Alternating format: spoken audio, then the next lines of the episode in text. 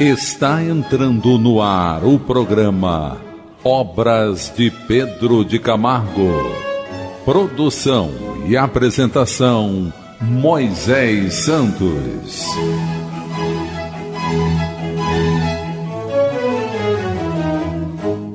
Caríssimos ouvintes da Rádio Rio de Janeiro, eu sou Moisés Santos e este é o programa Obras de Pedro de Camargo. Você já sabe, meu caro ouvinte, estamos estudando o livro Em Torno do Mestre. Autor Pedro de Camargo, que tem o pseudônimo Vinícius, a editora da Federação Espírita Brasileira. O capítulo de hoje chama-se A Nossa Loucura. Muito interessante esse capítulo com relação ao histórico de todo adepto da doutrina espírita que certamente já passou por esse constrangimento. Ser classificado por louco por ser espírita. Vamos ver o que ele diz. É veso dos adversários do espiritismo, particularmente da cleresia, com e sem batina, salvo honrosas exceções, a coimar de loucos os profitentes daquele credo. Primeiro, essa palavra verso significa hábito ou costume de fazer algo repreensível. Então, ele está dizendo que é um hábito dos adversários do Espiritismo assim procederem, ou seja, julgarem que os seus adeptos estão a caminho da loucura. Particularmente da cleresia, está se referindo ao clero.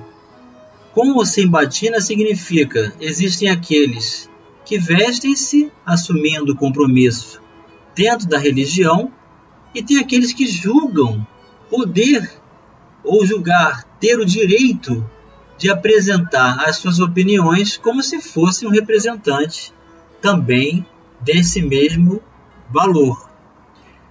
Salvo honrosas exceções, ou seja, são poucos os que assim procedem. E acoimar significa castigar, multar, punir, classificar de loucos os profitentes, ou seja, aqueles que são espíritas e apresentam essa crença. Não se encontra em qualquer tratado de psiquiatria fundamento algum em que repouse semelhante a leve. A leve significa parecido, ou seja, um conceito parecido. Não há nada na psiquiatria que possa relatar que por alguém desejar estudar muito, por alguém ser religioso, por alguém considerar valores filosóficos diferentes da normalidade, do que se chama de normalidade no mundo, que venha a ser considerado assim. Os especialistas na matéria, sempre que se manifestam serenamente, quer nas obras que tratam do assunto, quer em artigos avulsos pela imprensa, apontam como fatores principais da loucura a sífilis, o alcoolismo e a toxicomania, ou seja, a droga-adição, a busca pelo uso das drogas. Então, isso tudo sim, os psiquiatras classificam como sendo originários, como sendo fonte da loucura. Aliás, o Dr. Bezerra de Menezes tem uma extraordinária obra em que ele escreve Enquanto Encarnado, a loucura sob novo prisma. Nesse livro ele prova que existem pessoas que não apresentam nenhuma deficiência física, orgânica, cerebral, mas que se encontram, na verdade, passando por processos de obsessão. E que, com o tratamento da casa espírita, das reuniões mediúnicas, da fluidoterapia, dos passes, das reuniões públicas, dos estudos, do trabalho do bem, que há recuperação desses indivíduos. Então nós recomendamos também a você, meu caro leitor, que estude esses livros.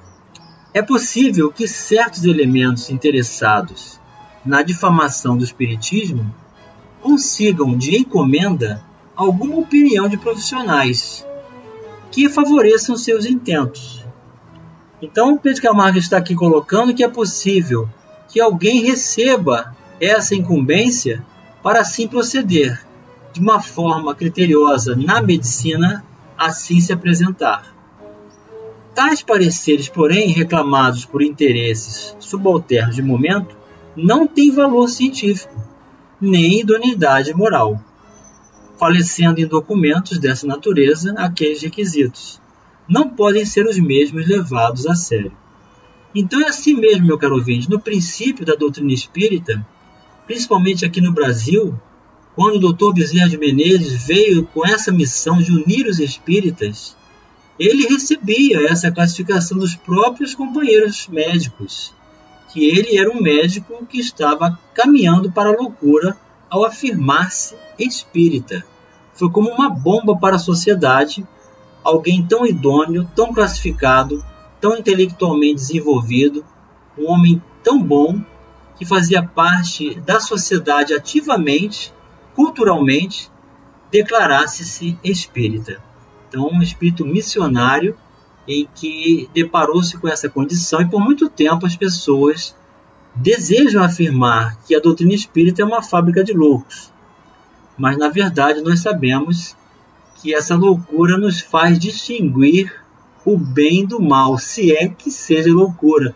Como afirmou o missionário, o apóstolo da caridade Eurípides Barçanufo, quando foi questionado pelo clero acerca da condição de ser espírita. Muitas casas espíritas, meu caro ouvinte, até hoje, guardam esses vestígios de hábitos da época em que a polícia ia bater as portas das casas espíritas, pois que no princípio era proibido realizar reuniões espíritas, por ser totalmente buscadas nesse sentido de que representaria uma indução à loucura. Então, o que faziam as casas espíritas depois que conseguiram democraticamente abrir suas portas e demonstrar a necessidade de expressão religiosa? Foi obrigado a colocar na entrada de cada dia que houvesse uma reunião que as pessoas escrevessem, assinassem seus nomes nos livros de ata. Então, até hoje, existem casas espíritas com livros de ata, onde nós entramos e temos que colocar o nosso nome. É um hábito, um vestígio dessa restrição, porque aí a polícia queria saber quem estava frequentando as casas espíritas. Deveriam colocar ali o seu nome. Hoje nós não temos mais, graças a Deus, essa perseguição declarada, essa atitude infeliz de intolerância religiosa. E Pedro de Camargo continua: De outra sorte, é público e notório que há inúmeros casos de insânia em pessoas pertencentes a outros credos, e mesmo no seio de famílias adversárias declaradas da doutrina espírita. Este fato, bastante eloquente e significativo, destrói por si só a falsa imputação a que vimos aludindo. Contudo, o estribilho, que significa coro, repetição, continua. O Espiritismo faz loucos. Na casa onde entram os livros espíritas, entra o germe da loucura. Vamos buscar, meu caro ouvinte, diretrizes libertadoras a respeito dessas considerações. Diretrizes Libertadoras.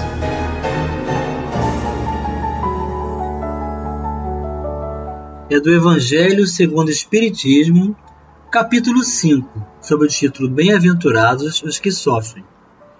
O suicídio e a loucura, no item 14. Allan Kardec escreve: A calma e a resignação auridas da maneira de considerar a vida terrestre e da confiança no futuro, dão ao espírito uma serenidade que é o melhor preservativo contra a loucura e o suicídio. Com efeito, é certo que a maioria dos casos de loucura se deve à comoção produzida pelas vicissitudes, ou seja, adversidades, dificuldades, que o homem não tem a coragem de suportar. Ora, se encarando as coisas deste mundo da maneira por que o Espiritismo faz que ele as considere, o homem recebe com indiferença, mesmo com alegria, os reveses e as decepções que o houveram desesperado noutras circunstâncias. Evidente se torna que essa força que o coloca acima dos acontecimentos lhe preserva de abalos à razão, os quais, se não fora isso, a conturbariam.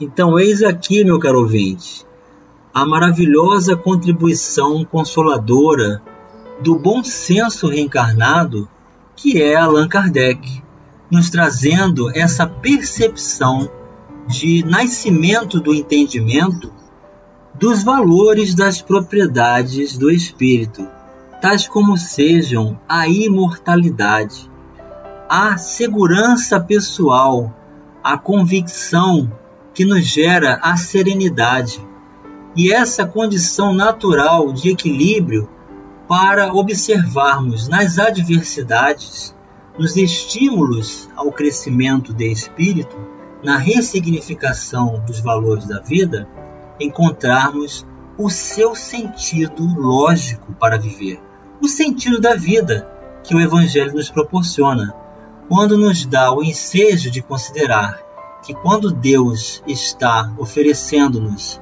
dificuldades, crises, condições em que temos que tirar de dentro de nós recursos que não imaginávamos possuir, nosso poder de brilho brilha a nossa luz, meu caro ouvinte, a luz do Espírito, que nos faz se apropriar da ocasião para crescermos, para desenvolvermos essa serenidade que é um preservativo, na verdade, contra a loucura.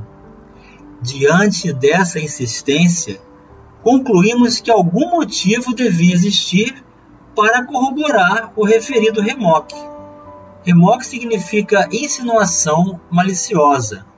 Essa insistência estaria confirmada em alguma intenção.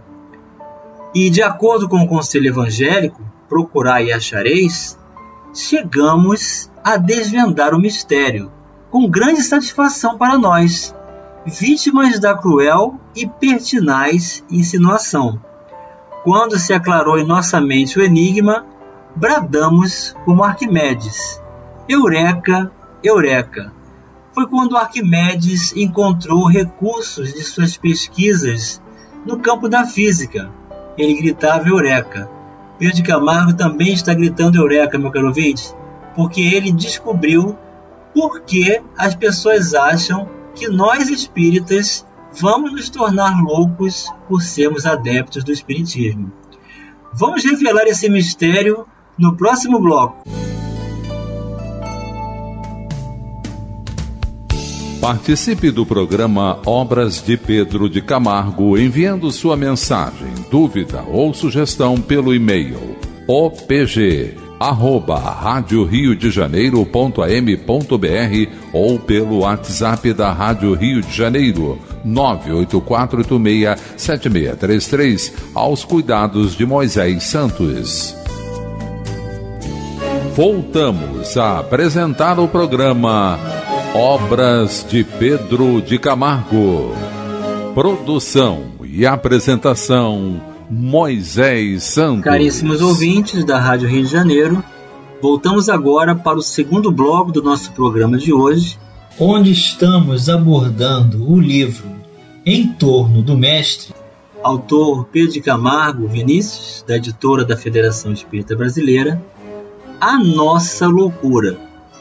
E terminamos o bloco anterior afirmando uma descoberta que Pedro de Camargo realizou por que será que as pessoas se interessam, por que estabelecem esse concurso de, de perseguição gratuita para afirmar que os seguidores de Jesus, os adeptos da doutrina espírita, os espíritas, que também são cristãos, estariam a caminho da loucura.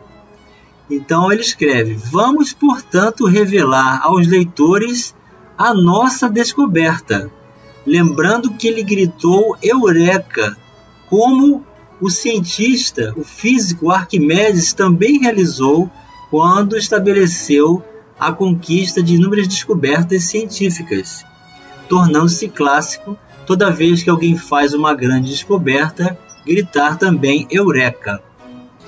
Como é sabido, procura-se, por natural instinto de curiosidade, muito própria à psicologia humana, saber o móvel que determina a conduta de certas pessoas ou certa classe de indivíduos cujo proceder destoa do modus vivendi da maioria. Modus vivendi seria o que se chama de normalidade, como as pessoas vivem normalmente. Se alguém vive diferente dessa maneira, dessa expectativa, então já chama atenção. O móvel que determina os atos do homem, segundo o consenso geral, é invariavelmente o interesse. O interesse que pode ser direto ou indireto, presente ou remoto, de natureza material ou moral, mesquinho ou elevado, mas sempre interesse. E nós sabemos, meu caro ouvinte, pela doutrina espírita, os espíritos responderam a Kardec que um dos maiores defeitos, uma das maiores atitudes de imperfeição, de prejuízo moral que alguém possa estabelecer é o do interesse pessoal. Ou seja, deixarmos de cumprir o dever para pensarmos mais em nós mesmos. Isso se chama a exacerbação do egoísmo, a exteriorização de uma grande insegurança pessoal.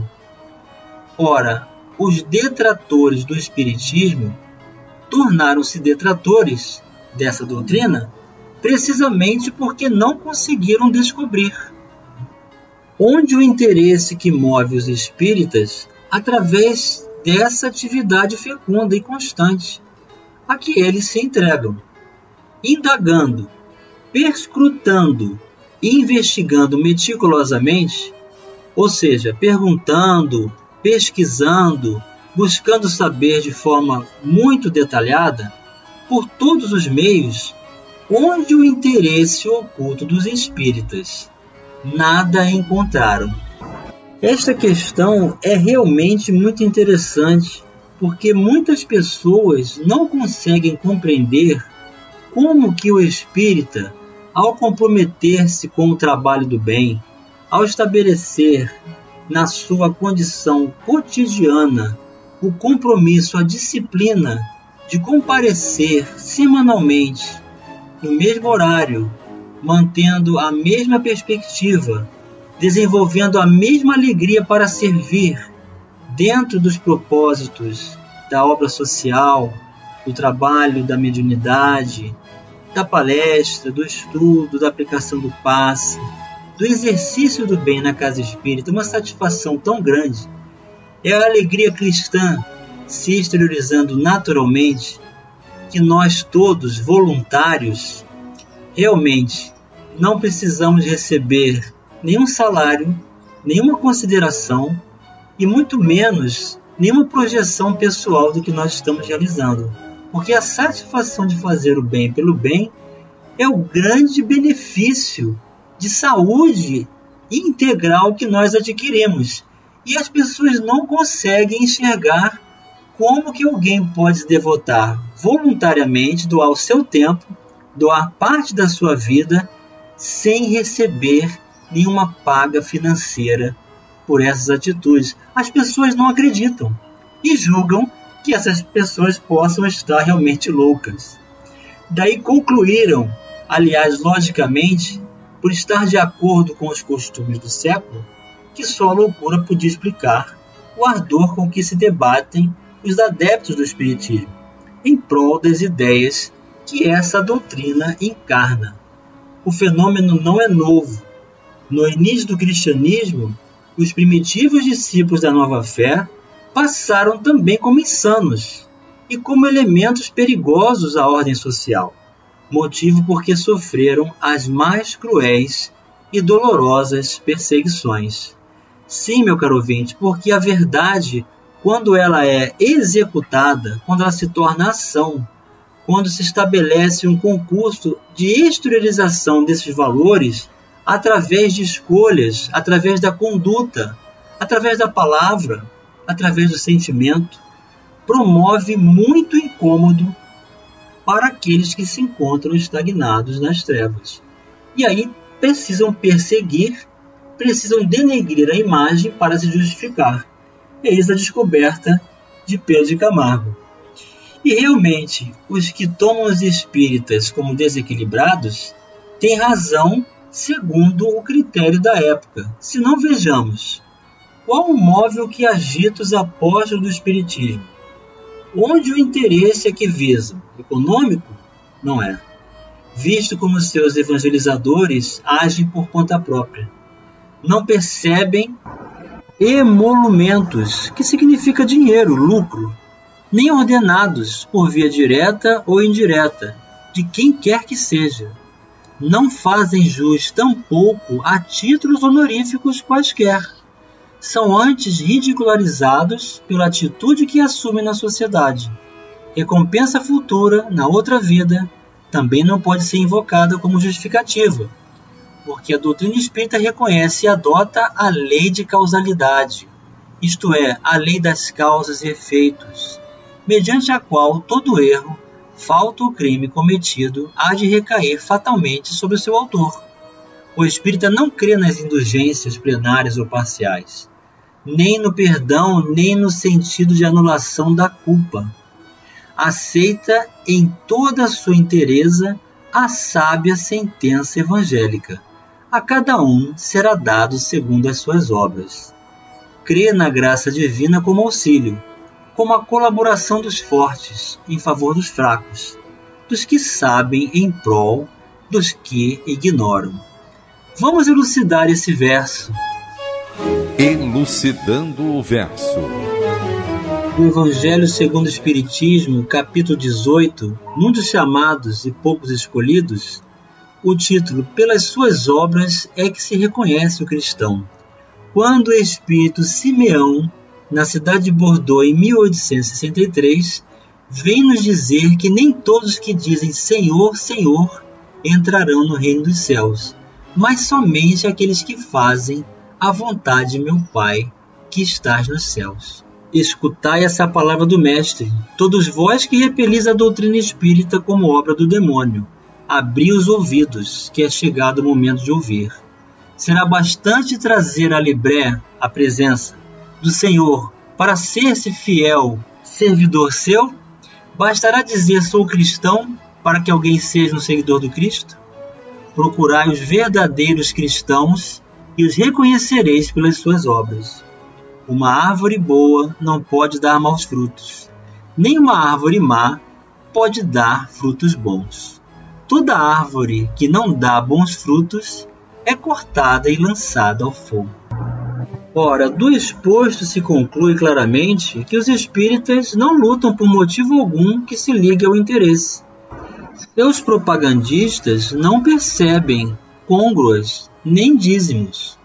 São comumente lesados em seus interesses particulares por questões da intolerância do meio onde vivem. Não fazem jus, como já vimos, a honras e distinções. São ao revés espezinhados e escarnecidos. Não pretendem alcançar favores e privilégios no céu, o que podem ser, então, tais pessoas se dão vítimas de uma loucura. Onde já se viu destoar assim do século em que vive? O que significa agir fora da órbita traçada pelo egoísmo e proceder em desconformidade com a grande maioria? Loucura arrematada, não há dúvida nenhuma. Por isso, parodiando o apóstolo da gentileza, ele está se referindo a Paulo de Tarso, dizemos: Anunciamos uma doutrina que é loucura para os gregos, que são materialistas, e escândalo para os judeus, que são sectaristas. E chegou o momento, meu caro ouvinte, de você ouvir a mensagem do Mestre. Mensagem do Mestre é do Evangelho de Mateus, capítulo 16, versículo 27. Porque o Filho do Homem há de vir na glória de seu Pai, com seus anjos, e então recompensará a cada um segundo as suas obras. Trabalhemos, meu caro ouvinte, em prol do bem, não buscando a nossa reputação para ser reconhecida, mas pelo equilíbrio e a serenidade da nossa convicção que o nosso coração elegeu, que as nossas mentes, pelo uso da razão, estabeleceram como concurso de libertação real para a saúde integral de espírito com Jesus. Um grande abraço e até o próximo programa. Você ouviu o programa Obras de Pedro de Camargo. Produção e apresentação Moisés Santos. Santos. Santos. Santos.